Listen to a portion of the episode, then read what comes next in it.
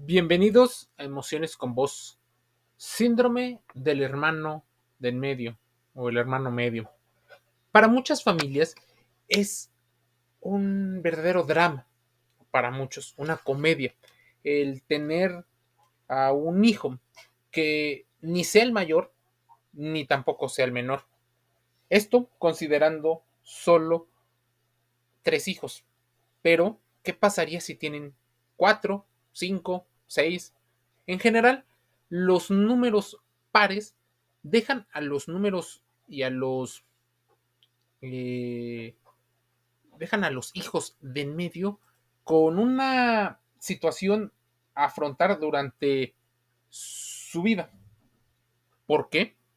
El hermano del medio o de en medio suele sentir que no tiene un lugar definido al interior de la familia y a veces se siente descuidado y poco considerado, lo que genera sentimientos regularmente de inseguridad y una autoestima eh, más pobre. En ocasiones adopta el rol del mediador o del conciliador entre los extremos del hermano mayor y el hermano menor. O bueno, pueden ser sin importar el género, sino el tema de el orden en el que nacieron, primero, segundo, tercero o cuarto. El entorno familiar puede llegar a ser importante.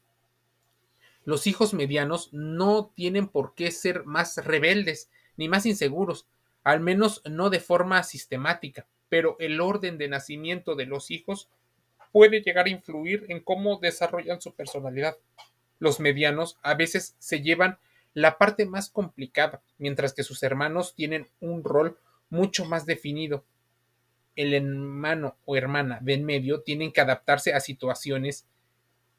Los niños nacidos en esta posición determinada pueden tener aspectos de su personalidad igual que los demás. Como seres debemos de tener un peso, pero no cargar con ese rol de mediador esas circunstancias particulares en las que nace un hijo pueden condicionarlo. A ver, muchos te preguntarán, se preguntarán, ¿dónde encaja el, hijo medio? Y con todos estos papeles definidos, ¿dónde está? Los hijos medianos suelen tener ese rol difuminado, hacen una especie de bisagra porque deben adaptar su posición familiar dos veces, es decir, cuando nacen deben buscar su lugar psicológico. Como ya hay otra persona que recibe atención y cuidados, el segundo busca sus propias características que lo diferencien de las personas mayores. No solo de los padres, sino también de sus hermanos o hermanas mayores. Normalmente, si el mayor es más extrovertido, este hermano o hermana media suelen ser más tranquilos y viceversa y cuando nace el hijo o hija menor, deben acostumbrarse a compartir la atención de sus padres con otro más.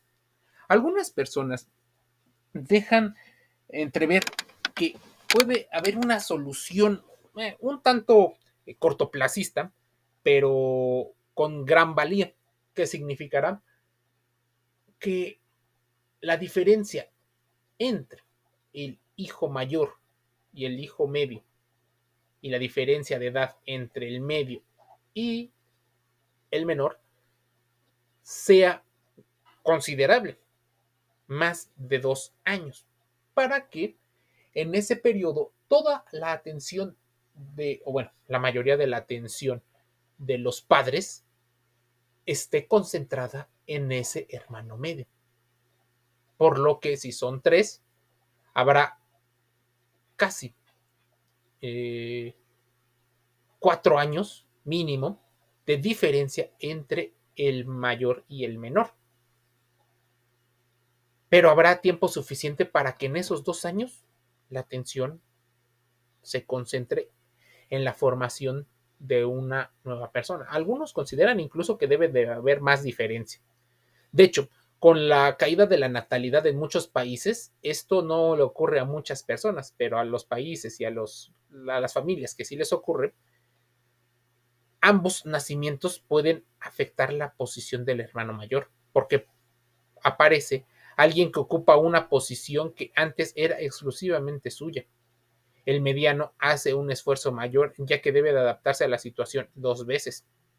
Todo esto puede provocar situaciones de celos en cualquiera de las direcciones, pero tampoco es algo generalizado. Lo que sí suele ocurrir es que se generen entre los hermanos dinámicas que les ayudan a encontrar su propia personalidad y a desarrollar habilidades que les serán útiles en el futuro siempre y cuando trabajen en equipo. Por ejemplo, muchas veces se dice que los medianos son personas más independientes y tienen ese sentido, ya que nunca han acaparado la atención familiar, pero gracias a esto desde pequeños han aprendido a negociar. Desde que nacen se ven en condiciones y condicionados por un sistema de hermanos y tienen que compartir y competir por las dos cosas. El que llega segundo se encuentra con que ya hay otro que está y que va a llegar a alguien después. Si al principio negamos una situación como esa, podremos entrar en problemas. La clave para la educación sana es evitar de inicio comparaciones. Esto no quiere decir que no se pueden eh, tener influencias eh, psicológicas, pero de preferencia evita la radicalización porque los modelos de crianza muchas veces son impulsados por personas que tienen una fuerte creencia en un sistema determinado que probablemente les funcionó a ellos o que están justificando. Por el contrario, mejorará mucho la relación de la familia si los adultos le dedican parte de su tiempo en igualdad de circunstancias y entendiendo el contexto de cada uno. Jugar con el mediano, interesarse por sus aficiones y sus amigos, o simplemente preguntarle cómo le va en su día, son formas sencillas de dedicarle atención exclusiva y hacer que se sienta integrado en dinámicas. Jugar con el mediano es también un derecho que debe de tener a disfrutar de la atención y el cariño de sus padres. Es común oír a menudo que ser el hermano del medio, el hermano mediano, no es tan beneficioso como ser el primogénito o el hermano pequeño.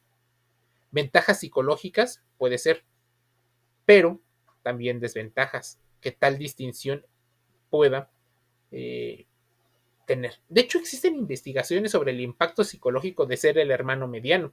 La doctora Catherine Salomon profesora de psicología de la Universidad de Redlands y coautora del libro The Secret Power of Male Children, el poder secreto de los hermanos medianos, ha pasado las últimas dos décadas estudiando pues, muchos casos con respecto a los hermanos medianos. Sus conclusiones basadas en las investigaciones que realizaron y sus colaboraciones revelan que los hermanos medianos tienden a buscar menos la atención de los padres, pero eso no significa que no se preocupen por las relaciones con los demás. En el estudio de 1998, Salmon y sus colaboradores estudiaron a más de 400 estudiantes y les preguntaron acerca de sus relaciones familiares. En una parte de la investigación se les preguntó a quiénes de su familia pedirían ayuda, a padres o hermanos. Los hijos primogénitos y los pequeños eligieron a la madre o al padre pero los hijos del medio, en orden de nacimiento, eligieron a sus hermanos o hermanas. Esto no revela que se sientan marginados en su familia, sino que los hermanos medianos probablemente han pasado un poco menos de tiempo, menos apegados a sus padres y como reflejo de esta condición se sintieron un poco menos cerca de ellos. Los hermanos medianos en comparación a los primogénitos y a los más jóvenes también es probable que vean más a sus amigos como sus recursos principales. Las investigaciones concluyen que esto puede ocasionar que desarrollen excelentes habilidades sociales, ya que valoran mucho las relaciones y por lo tanto tienden a ser grandes y fieles amigos a considerar. Otras variables del estudio de los hermanos medianos que hizo la doctora es que demuestra que los hermanos medianos también pueden llegar a ser buenos socios, ya que tienden a mediar y a llevarse bien con muchos tipos de personalidades diferentes. Son como el grupo sanguíneo tipo O, encajan con muchas o con casi todas las personas. Los hermanos medianos también parecen ser menos propensos a ser infieles a sus parejas. El estudio infiere que esto es probable debido a que es un reflejo de cuánto valoran las relaciones no genéticas. Los hermanos medianos pueden ser incluso considerados como personas más vulnerables a la presión de los compañeros. Los hijos medianos muestran estadísticamente ligeras tendencias a probar diversos tipos de sustancias. Esas investigaciones, ten en cuenta de que posiblemente tengas a decir que eso es solo para esos 400 estudiantes, pero revelaría tal vez una tendencia. E incluso existen resentimientos de los hermanos medianos. Recibir menos atención de los padres no significa que los hijos del medio sean resentidos. En las investigaciones también está ese impacto de esos hermanos medios.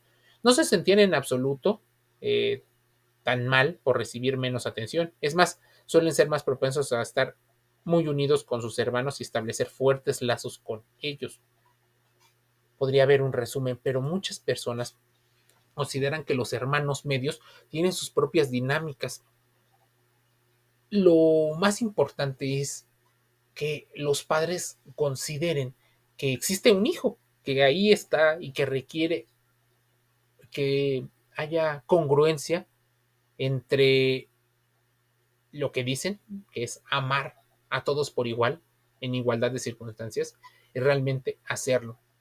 Muchas veces los hijos del medio no son tan planificados eh, como pueden llegar a ser alguno de los primogénitos o de los últimos. Suelen ser más una especie de tendencia a las relaciones ya estables que tienen sus respectivos padres. Es más, le podríamos poner algo más eh, complicado, porque ¿qué pasaría si existen por lo menos tres o más hijos, pero alguno es de padre diferente? Las situaciones se vuelven una situación pues un poco más complicada por si está la presencia del padre, la aportación económica, los contextos en, en, los cuales se tuvieron, la salud emocional de los padres varones, la salud emocional de, las, de la madre.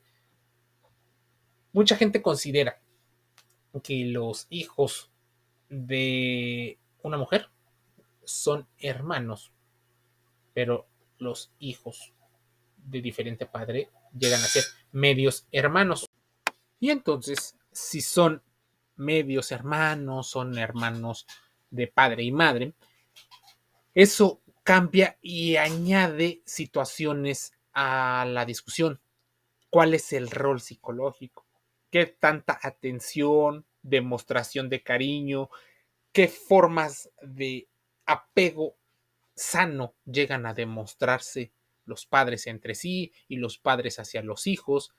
¿Qué tantas personas están involucradas en la crianza, porque muchas veces eh, al hecho de agregarles una especie de fenómeno donde es compañeros de hijos únicos, bueno, compañeros hijos únicos, compañeros que, por ejemplo, sus padres, la diferencia de edad entre ellos y los padres es muy grande, empieza a generar, sí, una diversidad que da riqueza a los contextos de los hijos medianos, pero le añade también más preguntas sobre el vínculo que tienen ellos mismos con sus propios padres.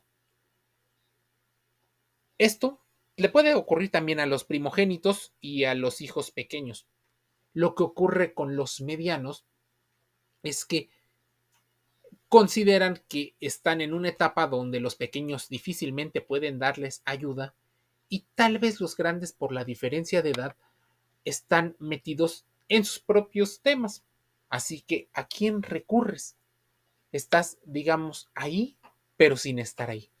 Muchos de los hijos pasan de alguna manera parte de su infancia y adolescencia un tanto invisibilizados por el entorno y ahí es donde hay una complicación.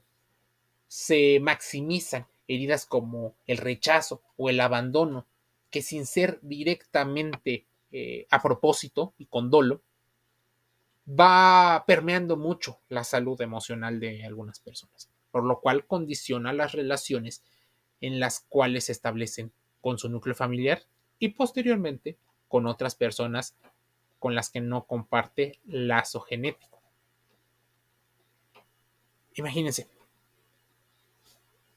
puede haber alegrías, tristezas, ansiedad, depresión, eh, heridas de la infancia no resueltas, sistemas de apego un poco distorsionados, si le sumas problemas de consumo de drogas, alcohol, armas y otro tipo de situaciones, agrava la situación de la salud emocional de los hermanos medianos. Es importante que te lo preguntes. Si piensas tener un segundo o va a haber un tercer hijo, o un cuarto, un quinto. ¿Qué tanta atención se le está poniendo? Es más, como padre, ¿qué tanto tus hijos representan una especie de reflejo de ti mismo? Muchos de los padres, lejos de apoyar la mm, consolidación de una personalidad, lo que empiezan a hacer es que sus hijos son una especie de de cosa, una especie de extensión de ellos mismos. Así que los hijos, por ejemplo, sin ser gemelos, se suelen vestir igual, suelen utilizar los mismos estilos, ir a los mismos lugares. Básicamente es una especie de unión entre todos. Todos se parecen tanto que es una especie de caja de eco donde solo se escucha lo mismo, lo mismo una y otra vez por lo que se puede radicalizar la versión de los padres. Imagínense, le añades todavía más situaciones a esto. Entonces, es más, algunos padres lo que hacen es tomar las elecciones por sus hijos. Imagínense, ya sea porque no quieres que se repitan los problemas, por aparentemente protegerlos, por darles algo mejor de lo que tú tuviste. Pero ocurre que haces esta reflexión después del primer hijo. Digamos que el primer hijo, el primogénito o primogénita, sirve como una especie de round de entrenamiento, por lo que en apariencia pudieras creer que estás mucho más capacitado, mucho más competente y ahora mejorarás debido a la experiencia y a los conocimientos que tienes, mejorarás la crianza y la educación en el segundo, pero no necesariamente porque intervienen los sesgos cognitivos que posiblemente sigues teniendo y que tal vez mucha gente no trabaja, ni siquiera es realmente consciente de que existe. Entonces, quieres sesgo de confirmación y que te digan que eres un buen padre por lo que haces. Quieres que tus hijos sean una proyección de ti y que la gente cuando hable de tus hijos hablas del buen trabajo que haces como padre otra vez una compensación. Hablas de un fenómeno como el fenómeno IKEA, en el cual consideras que es más importante y valioso porque lo trabajaste y fue tu esfuerzo o el esfuerzo en pareja y de familia. Y así, un sinfín de sesgos que se van apareciendo en la crianza de los hijos, lo cual, por supuesto, a la larga va siendo el pilar con el que van creciendo y formando su identidad y su personalidad. Sin más por el momento, te invito a que te suscribas a Emociones Comunes, el podcast de reflexión que encuentras gratis en muchas plataformas como Spotify, Google Podcast, Amazon Music Audible, iHeartRadio, en YouTube. Así, búscanos, Emociones Comunes. Nos escuchamos y leemos el día de mañana.